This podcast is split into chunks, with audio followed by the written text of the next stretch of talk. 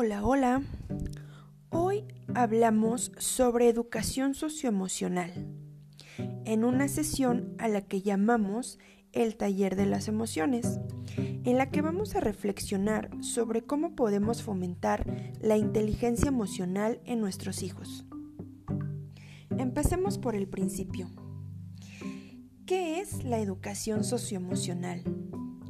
Esta es un proceso de aprendizaje mediante el cual los niños incorporan a su vida conceptos, valores, habilidades y actitudes que les permitan entender y regular sus emociones para desempeñarse exitosamente en diversos ámbitos.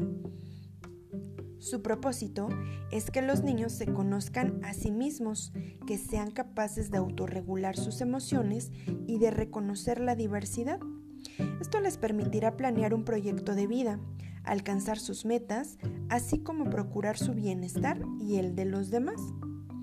Todo esto lo podemos resumir en cinco competencias socioemocionales básicas, que son el autoconocimiento, la autorregulación, la autonomía, la empatía y la colaboración. Cada una de estas cinco competencias socioemocionales básicas son importantes y necesarias para tener una buena inteligencia emocional. Las tres primeras hacen referencia a la gestión del propio yo, es decir, es una parte más introspectiva. Mientras que el resto, la empatía y la colaboración, hacen referencia a mi relación con mis semejantes. En el siguiente capítulo hablaremos sobre el autoconocimiento. Nos escuchamos hasta la próxima.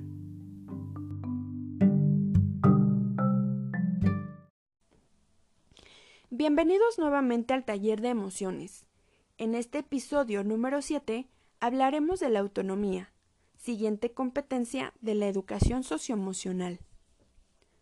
La capacidad de los niños de tomar decisiones y de conocer las consecuencias de sus acciones está unido al desarrollo de la autonomía de estos años.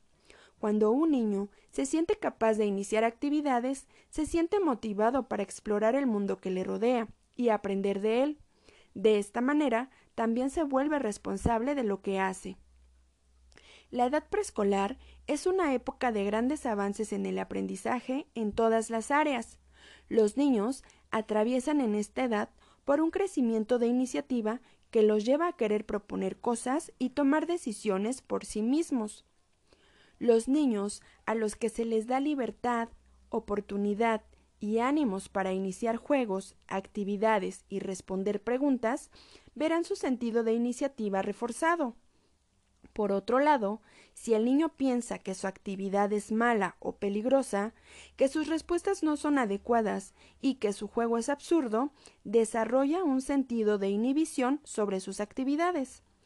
El poder realizar actividades independientes les da a los niños un sentido de competencia para controlar sus propias acciones y les brinda la oportunidad de hacerse responsables. ¿Qué nivel de autonomía es necesario? Cuando se brinda demasiada ayuda a un niño en tareas que puede realizar por sí solo, como cambiarse, guardar sus juguetes o armar un rompecabezas pequeño, puede sentir que no es capaz de hacerlo. Es importante permitir que realice actividades sencillas y también algunas que sean pequeños retos con la supervisión de un adulto. En ocasiones, los niños requieren ayuda para realizar actividades y la forma en la que se brinde también define la percepción que va a tener el niño sobre sus propias habilidades.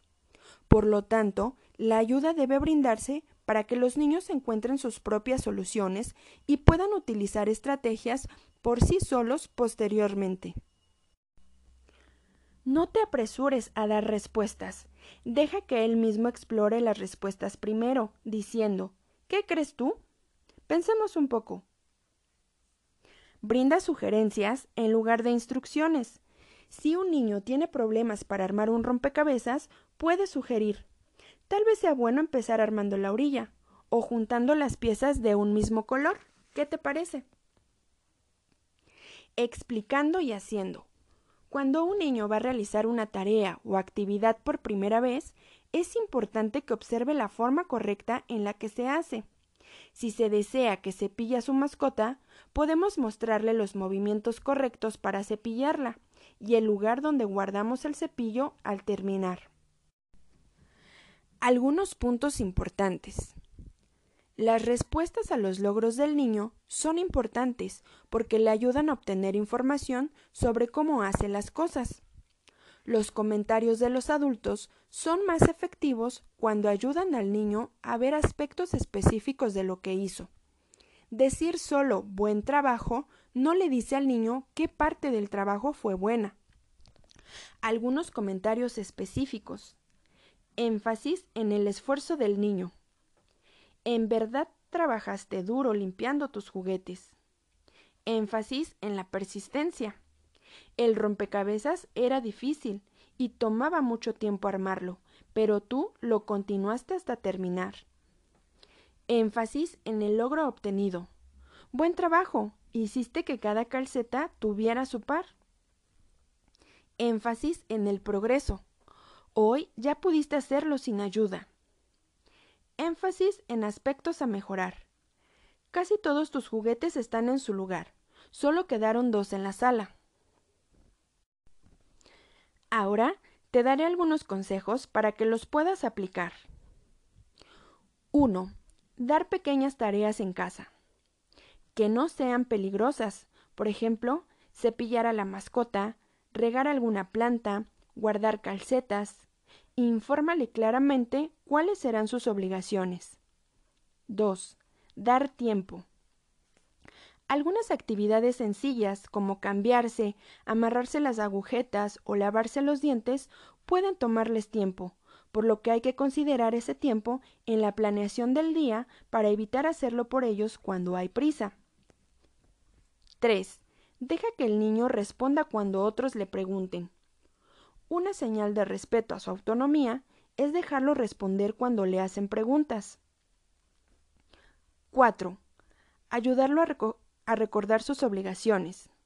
Para no tener que recordarle a cada rato lo que debe hacer y lo haga de manera independiente, puedes usar una lista de las obligaciones y tareas del niño y colocarla en un lugar visible para él. Anímalo a decidir en qué orden hará las cosas. 5. Estar disponible para dar apoyo cuando sea necesario. Aún los niños más independientes necesitan el apoyo de los padres de vez en cuando. 6. Darle a conocer las opciones de actividades. Para poder establecerse metas de forma independiente, el niño necesita saber cuáles son las opciones, qué actividades puede hacer solo y cuáles necesita la presencia del adulto. Por ejemplo, Puedes usar todos los juguetes de tu cuarto. Cuando quieras usar algo que se conecta, me avisas. 7. Proveer un ambiente con opciones de actividades. Los niños pueden iniciar actividades cuando tienen la opción de elegir materiales y juegos que les interesan y les presentan desafíos. 8. Dar oportunidades de mostrar lo que sabe hacer. Una forma de hacerle saber que sabemos las cosas que ya hace bien por sí mismo es pidiendo que ayude a otros a hacerlo. Por ejemplo, tú que ya sabes amarrarte las agujetas, ¿me podrías ayudar a enseñarle a tu hermano? Y por favor, no olvides lo siguiente. No apresures a dar ayudas o hacer la actividad por el niño elogia su esfuerzo, además de darle información específica sobre lo que hizo. Déjalo planear actividades vespertinas o de fin de semana. Esto ha sido todo en el episodio de hoy. Agradezco mucho tu atención. Nos escuchamos la siguiente semana. No faltes.